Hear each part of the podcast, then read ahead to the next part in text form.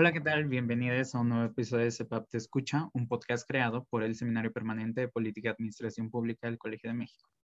En esta ocasión tenemos el honor de que nos acompañe Andrea Pérez. Andrea, muchas gracias por acompañarnos. Eh, no, al contrario, muchas gracias por el espacio y perdón. Y, con, y el día de hoy vamos a, a conversar un poco acerca de la iniciativa que ha surgido de realizar una marcha de mujeres diversas, la marcha Lencha. Me acompaña Miriam, yo soy Carlos y muchas gracias por escucharnos. Eh, para comenzar, eh, lo primero que nos gustaría preguntarte es cómo surgió esta iniciativa y cuáles son los objetivos de realizar esta acción.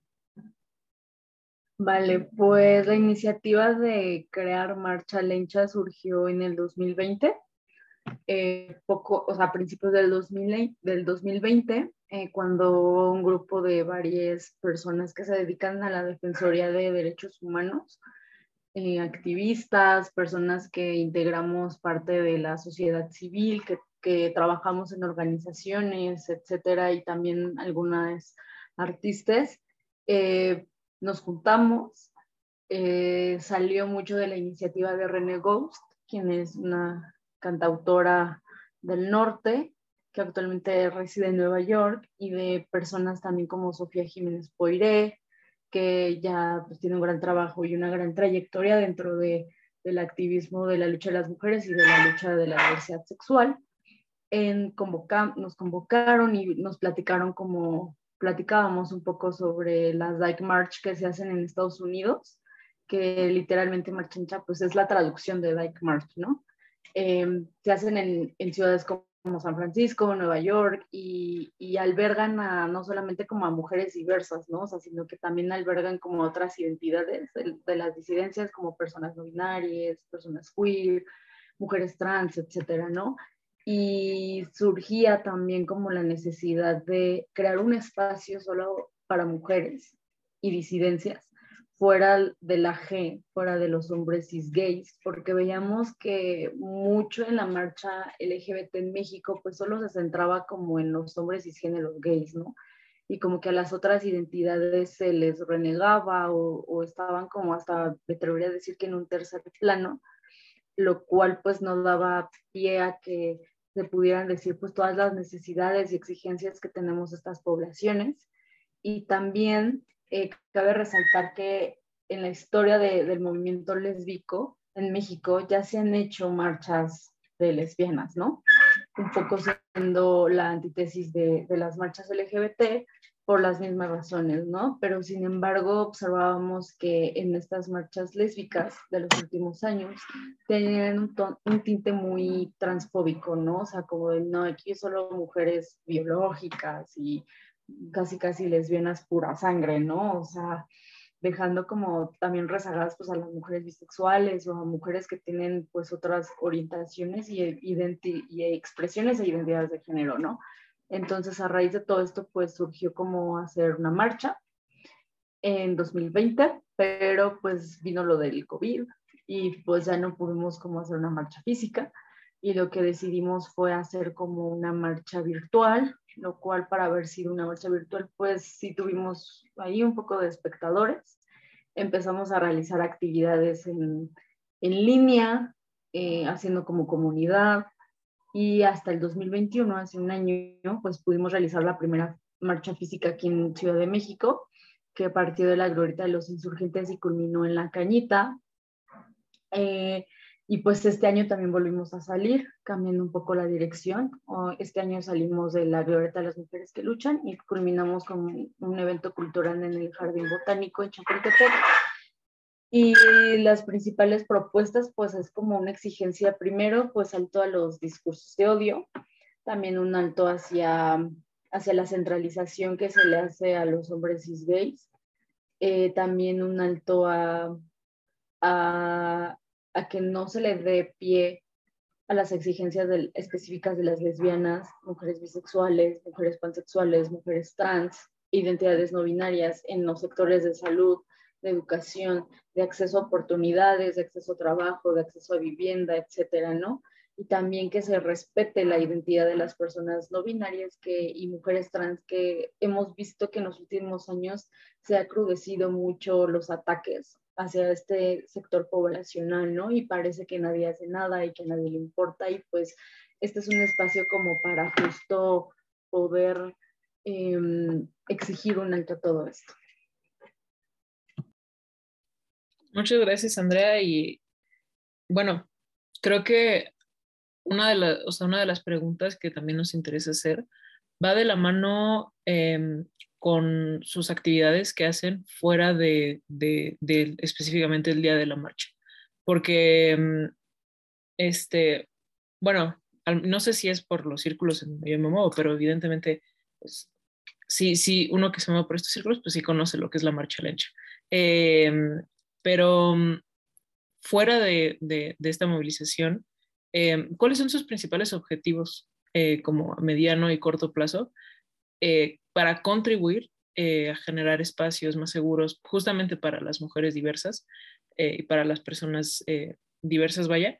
Em, no nada más las exigencias, o sea, si, si, si ustedes han encontrado sí, una forma de, de, contribuir o, cómo se ha manejado, y más porque pues justamente nacen en un, en un contexto en donde pues nacen con el pie eh, más bien les pusieron el pie, nacen con el pie derecho, pero pues la pandemia vino a, traerles esto. Entonces, no sé si, si haya habido como algo que les haya hecho retroceder en eso, si hayan tenido que replantear sus objetivos eh, a partir de, este fenómeno, pero mejor tú, tú cuéntanos a, a que yo ande divagando. Claro, pues sí, sea, también uno de, de, nuestros propósitos es crear un espacio seguro para todas estas identidades, ¿no? Para las disidencias más que nada, porque no hay espacios para nosotras, o sea, no hay espacios seguros porque tú vas a un antro, vas a un bar y siempre te vas a encontrar o ya sea como con la misma discriminación o con la misma NBfobia o la misma transfobia y, y eso pues no está chido. Eh, tampoco hemos visto que, por ejemplo, en la Marcha del Orgullo, hay talento, o sea, en años anteriores hemos visto que sí hay talento en, los escenarios, pero, la, pero hay talento que ni siquiera es LGBT, ¿no? Y le dan como espacio a personas que son heterosexuales y que y de alguna forma, pues eso también es un poco lucrar con, como con estas identidades, ¿no? Entonces en Marcha Lencha también al crear un evento cultural, todo nuestro talento que convocamos y que invitamos es puro talento disidente o sea, todo, todos son disidentes, ¿no? Y, entonces esa también es como una, una propuesta de decir, ok, aquí te, vamos, te podemos otorgar un, pedacito de, de, este espacio que tenemos, porque pues la verdad también nuestros recursos son sumamente limitados y quisiéramos hacer más, pero pues también es algo bien autogestivo, ¿no? Desde hacer la marcha hasta hacer el evento cultural es algo autogestivo que muchas veces eh, quienes integramos Marcha Lencha pues tenemos que poner de nuestros bolsillos para sacar adelante esto porque es algo bien complicado y sobre todo porque tampoco queremos justo venderle, venderle esta idea capitalista, ¿no? De, que las marcas van y te dicen, ay, sí, este, te doy dinero, pero pues a costa de qué, o sea, a costa de que tú sigas lucrando con mi identidad, pues eso tampoco, ¿no? No lo, no lo vamos a permitir. Y entonces también eh, el hecho de que las personas, que las disidencias, sean artistas, sean cantantes, músicos, DJs, pues también ellas se encuentran con un, con un tope, ¿no? Al no contar con las características que hasta para ser LGBT te piden, ¿no? O sea, que seas blanco, que seas, este, no sé, que tu expresión de género pues sea como no, como más apegado a lo heteronormal, ¿no? O sea, si tú cumples con esos requisitos, pues órale, va, te meten, pero si tú desistes de esos requisitos que te piden, pues no tienes como una cabida, no tienes un lugar y tú como artista pues también te limitas y te limitan, o sea, el mismo sistema te limita, ¿no? Entonces también Marcha Lencha surgió como esta propuesta de, de, ok, ofrecer este espacio para que los artistas disidentes se presenten y se den a conocer, porque consideramos que es que es bien importante apoyarnos y crear espacios para que todos seamos conocidos, ¿no? O sea, sobre todo los artistas, ¿no? Que, que necesitan estos espacios y también espacios para personas trans y personas no binarias, o sea, también hombres trans, mujeres trans, porque también los espacios que hay allá afuera son, son bien peligrosos para ellos. Entonces también crear este, este espacio de resistencia juntos, que lo vimos hace ocho días que fue la marcha, pues fue un espacio bien bonito, donde todos estaban sentados en un picnic, escuchando la música, conociéndose. Entonces creo que eso es invaluable y creo que eso no lo podemos ver en otros espacios. Sin duda el trabajo que se ha realizado desde Marcha Lencha pues ha sido enorme. Eh, esta parte autogestiva que mencionas, el hecho de haber nacido en medio de la pandemia y aún así seguir con las actividades y con la propuesta que, que se tenían planteada. Eh, y en ese sentido, eh, queremos preguntar cuál ha sido la importancia justamente de las redes sociodigitales para alcanzar estos objetivos, ¿no? Eh, la expresión de disidencias, los espacios seguros para las personas de la diversidad sexual y de género, y sobre todo para generar algo que creo que de alguna manera señalaste, tal vez sin mencionarlo, espero no estar poniendo palabras en tu boca, ¿no? Que es generar comunidad, que de pronto es algo que personalmente yo, por ejemplo, no veo en otras marchas, particularmente en la marcha LGTB, que más que se realiza como la oficial, entonces la gran marcha, eh, pero sí veo, por ejemplo, iniciativas como Marcha Lencha. Pues sí, justo uno de los grandes puntos, sí, sí acertaste, es generar esta comunidad, porque también lo hemos visto, o sea, tampoco la marcha gente es un espacio seguro, ¿no? Y tal vez no tenga mucho que ver como con la gente que lo organiza, pero sí con las personas que van, porque pues no necesariamente todas las personas que van están politizadas. Y siento que Marcha Lencha, en, en este sentido, pues sí politizamos en cada momento lo que se hace, ¿no? O sea, desde la marcha, desde hacer un pliego, desde a quienes invitamos para darle micrófono y que también armen un pliego libremente hasta las consignas que se van a hacer, hasta el momento cultural que llegamos, todo es político, ¿no? Y justamente, y no solamente que decir que lo político no está fuera de lo goce o no está de la mano con el gozar nuestra identidad de quienes somos y celebrarnos, ¿no? pero creo que sí podemos juntar y Marcha Lencha creo que lo ha juntado, o sea, hemos logrado juntar como tanto lo político como la celebración. Y creo que eso también es algo muy importante y creo que eso eh, es algo que también nos ha dado las redes sociales, que nos ha permitido crecer, eh, porque a tener pues, que dos años de que conformamos Marcha Lencha, pues hemos tenido una gran respuesta, ¿no? O sea, no solamente como de la Ciudad de México, sino como también de otros estados que nos, que nos luego nos han mandado mensajes felicitándonos o como diciendo, ay, es que en mi estado yo quiero replicar la marcha lencha, ¿no? Pero pues es que cómo le hacemos, o sea, que nosotros les contemos nuestra experiencia de cómo fue para que ellos pueden replicarlo en otros estados y se ha hecho, o sea, lo hemos visto en Oaxaca, en Guerrero, o sea, que son como ciudades donde se ha replicado esta marcha, ¿no? Em, entonces, creo que las redes sociales nos han ayudado no solo como a generar la comunidad aquí dentro de la Ciudad de México donde nace, sino también generar la comunidad fuera, en otros estados. Y que en otros estados pues también se puedan replicar estas cosas, porque en otros estados también están estas poblaciones, ¿no? Simplemente no se ven porque no viven aquí, en la gran ciudad, y tampoco en sus ciudades, pues sus marchas del orgullo son tan grandes como la de aquí. Entonces creo que las redes sociales también nos han ayudado y nos han impulsado mucho a, continuar y a generar este, colaboraciones con otras personas, que también es muy importante. Entonces creo que somos muy afortunados en ese sentido de generar la comunidad, de generar colaboraciones y sobre todo también generar alianzas por medio de todo, o sea, de Instagram, de Twitter, etcétera. Y creo que cierres justamente esta, esta pregunta con una parte bien importante que, que es como que le falta, no necesariamente a Marcha Lencha, sino a, todo este, a este fenómeno que estamos, que justamente mencionaste al inicio, ¿no? De no solamente una centralización hacia, hacia el hombre cis gay, sino también una, una centralización geográfica, en donde las periferias del país pues se quedan olvidadas. Em, y en ese sentido, una de las preguntas que siempre hacemos en, nuestros podcasts, o que procuramos hacer, em, es tanto un ejercicio, creo yo, bueno, espero que sí, este, valioso para, para quienes nos escuchan, pero también para quienes estamos aquí que conversando un rato. Em, y básicamente es pues justamente de todos estos temas que, que, nos has platicado y todas estas problemáticas que, que le ataña a Marcha Lencha, ¿qué es lo que nos hace falta cuestionarnos o qué, cuál es el tema o uno de los temas que hace falta eh, reflexionar para el futuro? O sea, ¿qué le va a esperar a Marcha Lencha?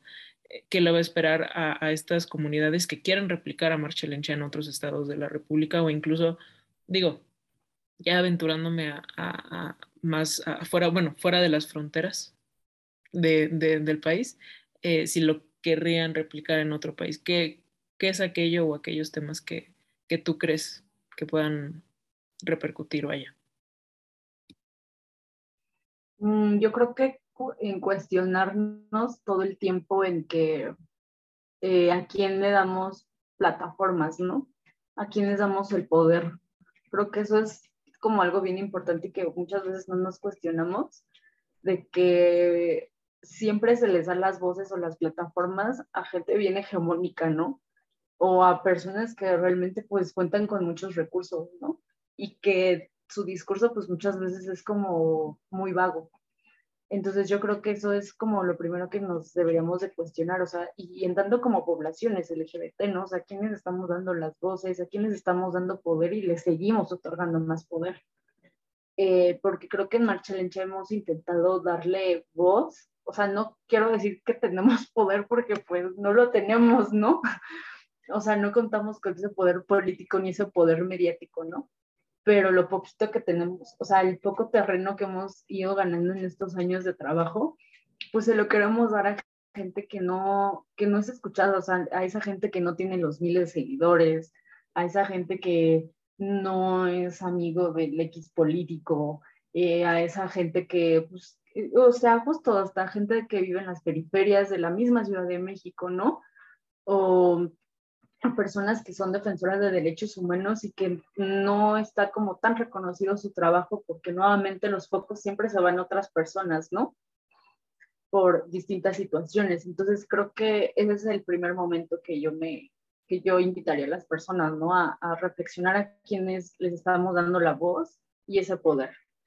Y sobre el futuro de Marcha Lencha, pues yo esperaría crecer, que crezcamos y no en un sentido como ay, que nos conozca más gente, sino que el mensaje llegue, o sea, que realmente arroben y acuerpen lo que queremos transmitir, que es como de, aquí estamos, tenemos necesidades, tenemos exigencias en todos los sentidos, alto la discriminación, o sea, alto de que me malgenerices mi, mi identidad, alto de que me sigas diciendo hombre con faldas, soy una mujer trans, o sea, alto de que tú como persona no binaria, pues te dicen, ay, pues no cuentas con los no eres lo suficiente no binaria como para llamarte no binaria, ¿no? O sea, como todas esas cosas que, pues, que están muy fuera de lugar, o sea, yo creo que crear un impacto en la sociedad positivo, que las disidencias dejen de verse como lo abyecto, ¿no? O sea, sino que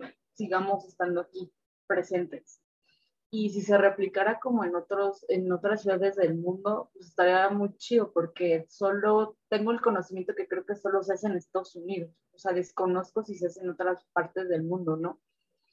Pero pues estaría muy padre que se pudiera replicar en otros estados del mundo, bueno, pero en otras ciudades porque pues somos muchos y pues nadie nos hace caso, nunca. Con eso, porque creo que agregar algo más sería repetitivo. Creo que tocaste todos los, temas y a mí lo único que me queda decir es que organizaciones como la de Marcha Lencha, con una crítica bien profunda y bien compleja, eh, uno es sí agradecerles toda la labor que están haciendo por la comunidad. Dos, eh, desearles mucho éxito y, realmente lo mejor, no solamente para para el año que viene, sino también para todo el, proceso que implica preparar la, la, marcha que, que, se va a venir en, eh, en 12 meses. Y así creo que es momento de, de cerrar este podcast. Eh, muchas gracias por, por, por, venir, muchas gracias por darnos el, el, el honor de, de, platicar un momento contigo. Andrea, vamos a dejar eh, el arroba de nuestra invitada y de Marcha Lencha en la descripción del video en YouTube y en la promoción de las redes sociales. No se olviden de seguirla, no se olviden de seguir a Marcha Lencha y tampoco de seguir al CEPAP, arroba CEPAP-Colmex en todas las redes sociales. Y pues nada, hasta luego y muchas gracias por, por escuchar esta segunda edición de podcasts en razón del mes del orgullo.